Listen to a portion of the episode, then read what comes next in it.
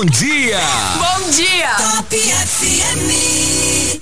Já está aqui na linha toda quarta-feira, nossa convidada Maria José Barbosa, sempre participando aqui com a gente, a psicóloga, para esses nossos bate-papos aí, né, de, de quarta-feira, é. sempre falando aí é, de, de, de, questões referentes aí ao comportamento humano. E hoje o nosso assunto aí, ele é interessantíssimo, eu tenho certeza que você em casa que está acompanhando aí em casa, no trabalho aí, né?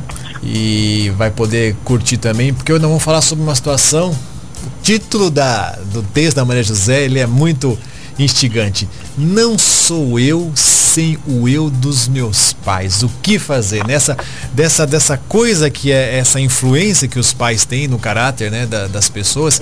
E, e, lógico, e logo quando você mandou, já pensei em duas músicas fantásticas que falam sobre isso. Elis Regina tem uma música que fala como nossos pais, né? É. Legião Urbana tem uma outra música que tem uma frase no meio assim que você culpa seus pais por tudo. Isso é um absurdo eles são crianças como nós. Que coisa, né, Maria José? Hoje o bate-papo é. é sobre os nossos pais, né? Bom dia, Maria José. Bom dia, bom dia, tá top. É, mais uma vez estamos aqui o Eduardo, né? Para falarmos de, de assunto que às vezes você não para para pensar e nem para avaliar e o quanto esses assuntos uh, são importantes para ajudá-lo, né, a fazer um questionamento, para ajudá-lo a fazer um mergulho dentro de você mesmo. Então, não sou eu, tenho eu dos meus pais. O que fazer, né? É, verdade. Então, muitas vezes você vê as pessoas é, falando de uma maneira assim, até desrespeitosa, né? Da educação que o pai deu, tipo assim, ah, para os meus filhos eu não vou dar essa educação, né? Como se a educação dos pais fosse totalmente nociva. Uhum. E aí uma questão muito importante, Eduardo, é que quando você não reconhece o valor dessas matrizes, que são os seus pais, uhum. você não reconhece, não valoriza você. É isso aí.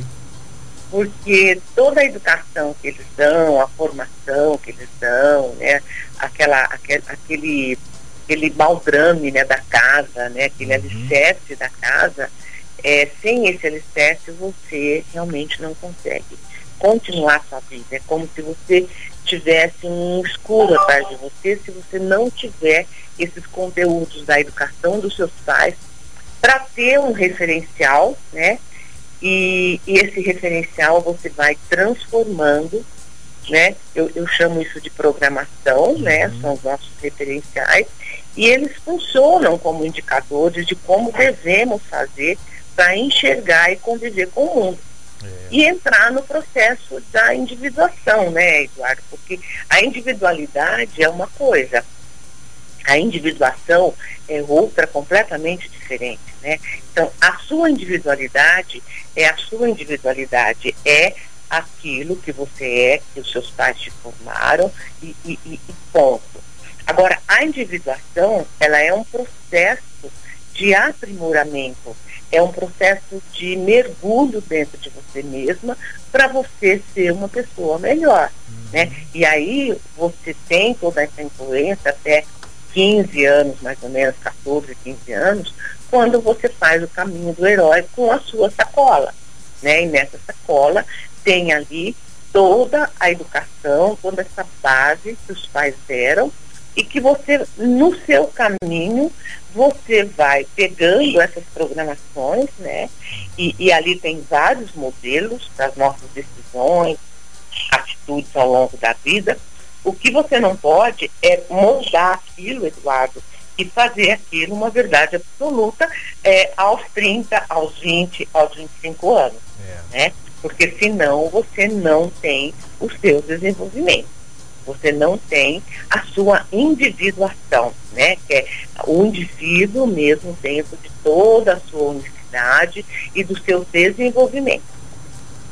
É, e aí eu faço uma pergunta, inclusive, no meu texto, né? Então nós somos escravos das nossas programações da infância e da adolescência? Pois é. Não. Não, Eduardo, nós não somos escravos, né? Segundo o estudo da biologia da crença, do Bruce Lipton, elas são ativadas pela nossa vivência hoje.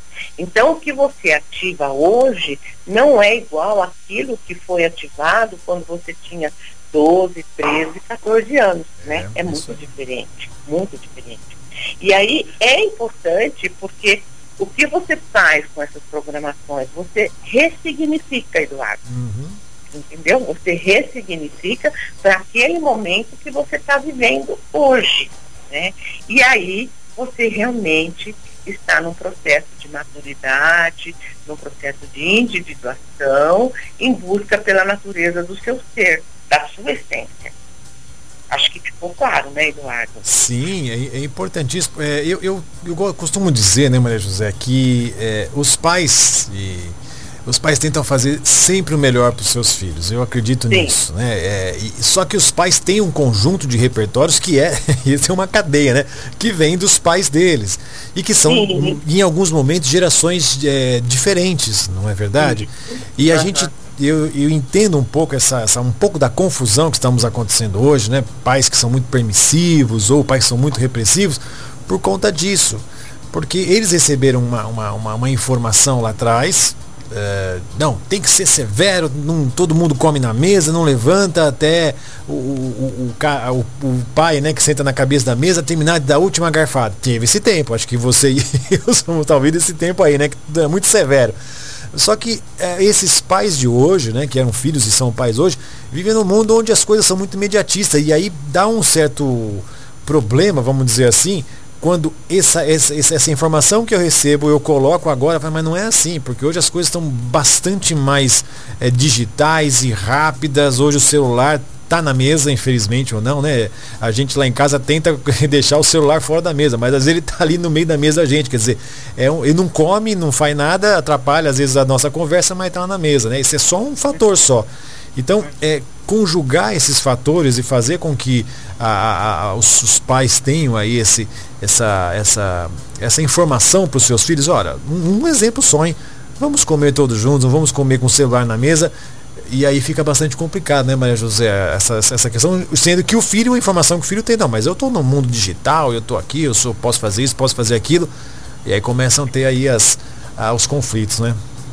É, Eduardo, mas os pais hoje, é, o que, que eles fizeram com a sacolinha dos pais deles, né? Eles disseram assim, ah, não vou usar nada disso Pois é. com meus filhos. Uhum. E aí entraram numa flexibilização que não tem respeito, que não tem cumplicidade entre os pais, que não tem a consideração que tem que ter pelos pais. Então, assim, você tem que tomar muito cuidado para você manter esse equilíbrio, entendeu? De transformar aquilo que se traz na sacola é, numa programação para hoje, mas não sair muito daquele modelo, porque são modelos milenários, né, que vêm de pai para filho. É. Então, é, nós não podemos pegar todos esses conteúdos e dizer isso aqui não presta, vou jogar fora e vou fazer as minhas leis. Você não consegue. Você não consegue. Você entra numa maratona de descontrole, né? de não estar é, tendo um equilíbrio na educação dos seus filhos. Mas o nosso texto, ele fala muito sobre é, as programações que impedem, às vezes, o adulto de continuar, É. entendeu? Tem pessoas que ficam tão ligadas àquelas programações, Eduardo, que tem medo de crescer, entender? Tem medo de olhar sacola, tem medo de transformar essa bagagem, que às vezes ele acha que nem sempre vai contribuir para o crescimento dele. E aí, essas pessoas que não têm esse referencial, que não usa essa bagagem como um referencial e, co- e ressignificando tudo isso, ele cai naquela pessoa que não caminha, naquela pessoa que não desenvolve, naquela pessoa que está ligado ainda a esse pai, a esses pais. Hoje a gente fala muito da geração canguru, né? Que é aquela É. geração que vai embora e faz a faculdade e volta de novo para a bolsinha do pai. Então, são pessoas inseguras que não vivem sem o eu dos pais, entendeu? São pessoas que não têm eh, uma formação de unicidade que ela própria fez o caminho dela.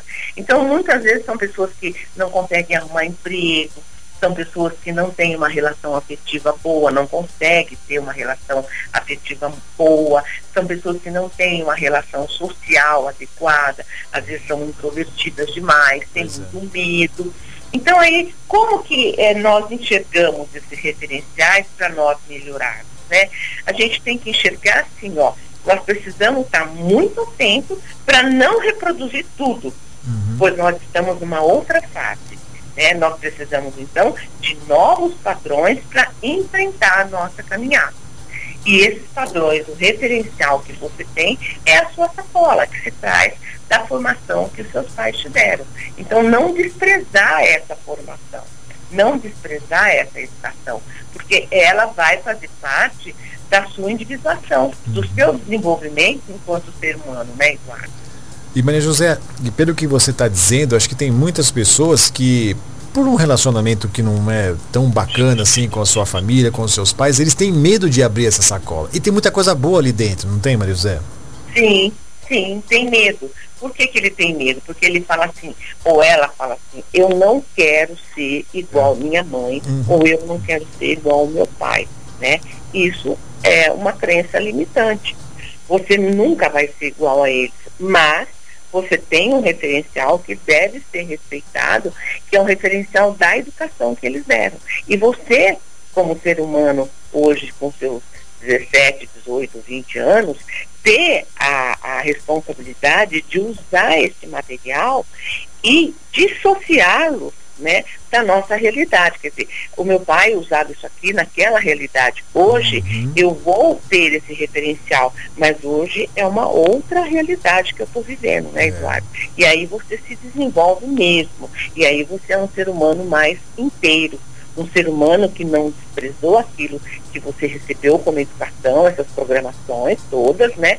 Mas que você pegou essas programações e deu um outro significado para elas no momento em que você está vivendo, entendeu? Então, por exemplo, você está é, no trânsito e o seu pai era uma pessoa muito nervosa, que xingava no trânsito, que né, fazia sinais no trânsito. Uhum. E aí você está no, no, trânsito e acontece uma situação é. e você lembra imediatamente daquilo que seu pai fazia. A vontade é fazer a mesma coisa. Mas aí como é que você faz um ressignificado? Não né? Eu vou fazer, eu vou agir nessa situação de maneira diferente daquela que meu pai agia.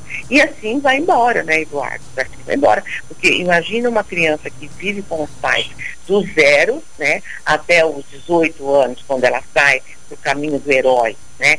Ela, ela tem todo um, uma educação, ela tem todo um referencial daquela família, daquele meio, do meio da escola em que ela está inserido, né, dos amigos todos que ela está inserida. Uhum. Então ela sai com essa sacola é, achando que ali ela tem tudo. Não, ela tem tudo como referencial.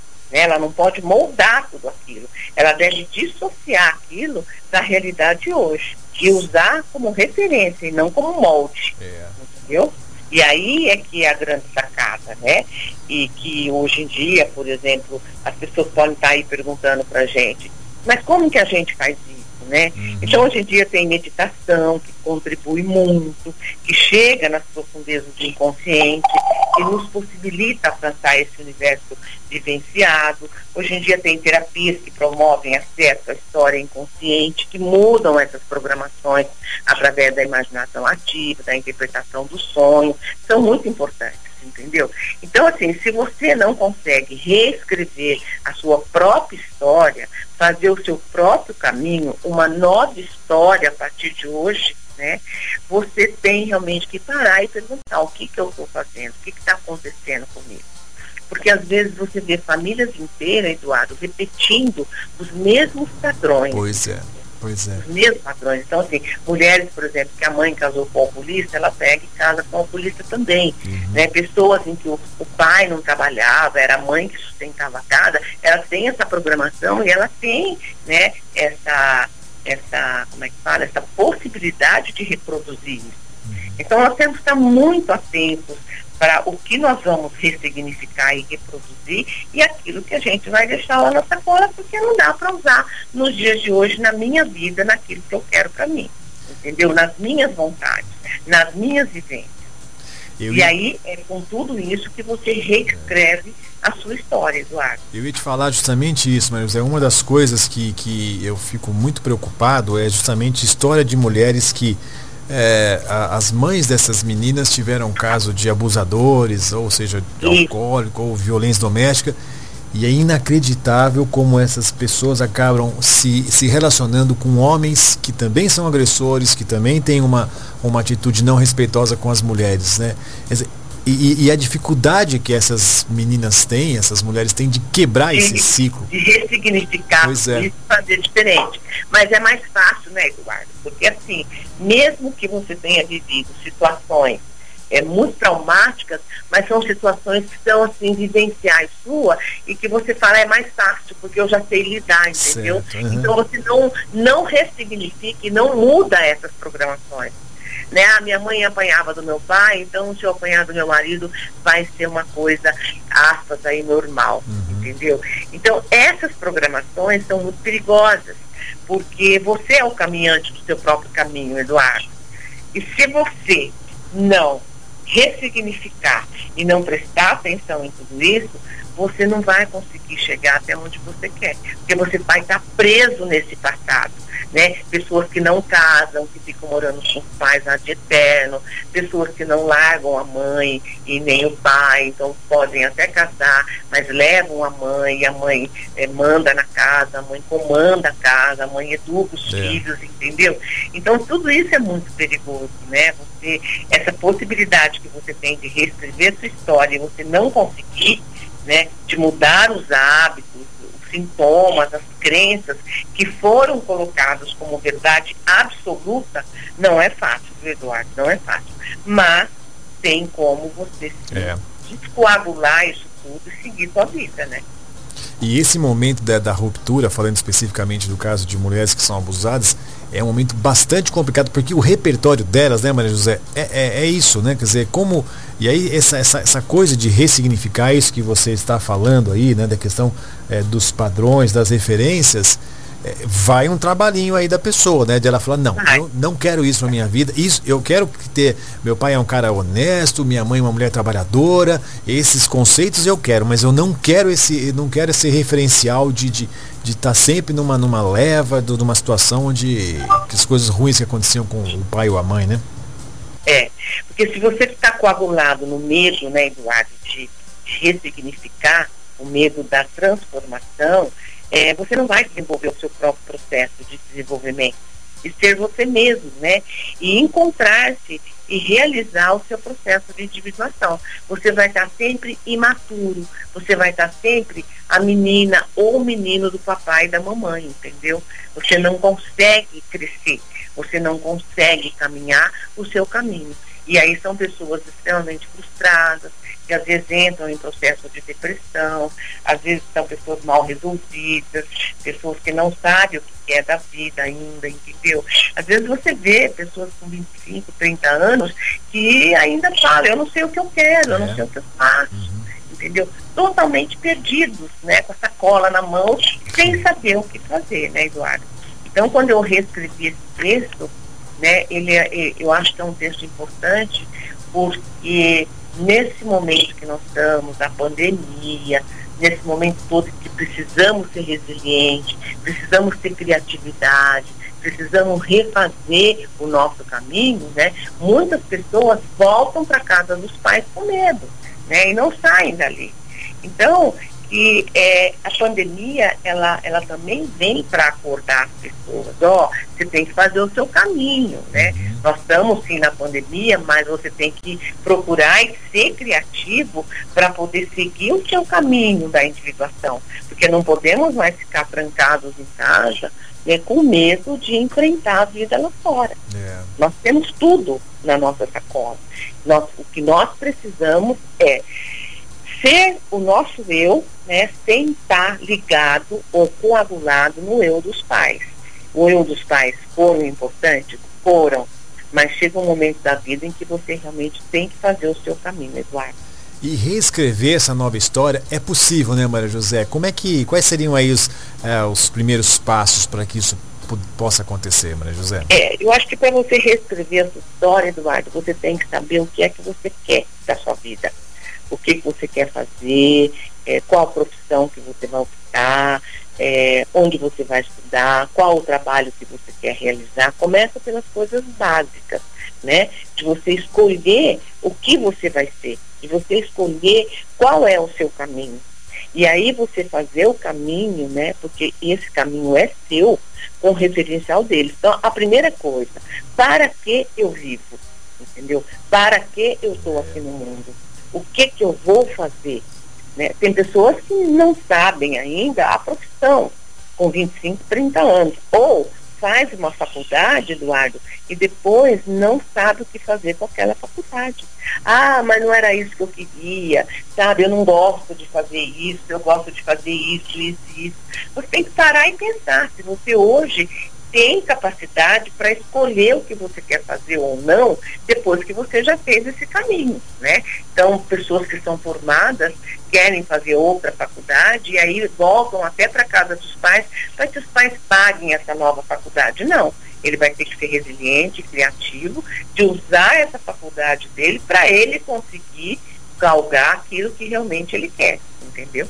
Então, essa questão é uma questão importante. Como é que eu não saio desse eu dos meus pais, né? É, tendo a minha vontade, sabendo o que eu vim fazer nesse mundo, para que eu estou aqui, o que eu vou ser, qual a minha contribuição para a humanidade, escolhendo o que eu vou ser, né, Eduardo? Uhum. E tomar muito cuidado com a escolha, para não ter uma escolha é, do eu dos pais. Né? Isso é muito comum, por ah, exemplo, em pais, em pais que são médicos. Né? É de repente, ele é médico e aí você vê assim, tem três, quatro filhos, quatro filhos são, são médicos. médicos né? é. Então, até que ponto essa escolha foi uma escolha é, daquela pessoa em ser médico, né? Até que ponto ela não está aproveitando esse caminho que já está aberto para ser médico? Mas será que vai ser um médico consciente, um médico que vai gostar realmente da profissão, vai estar ali presente nessa profissão. Então, isso é uma preocupação muito grande. Você começa o seu caminho de individuação quando você sai de casa para fazer o cursinho, por uhum. exemplo. Né? Você sai para fazer um cursinho, para fazer o curso X.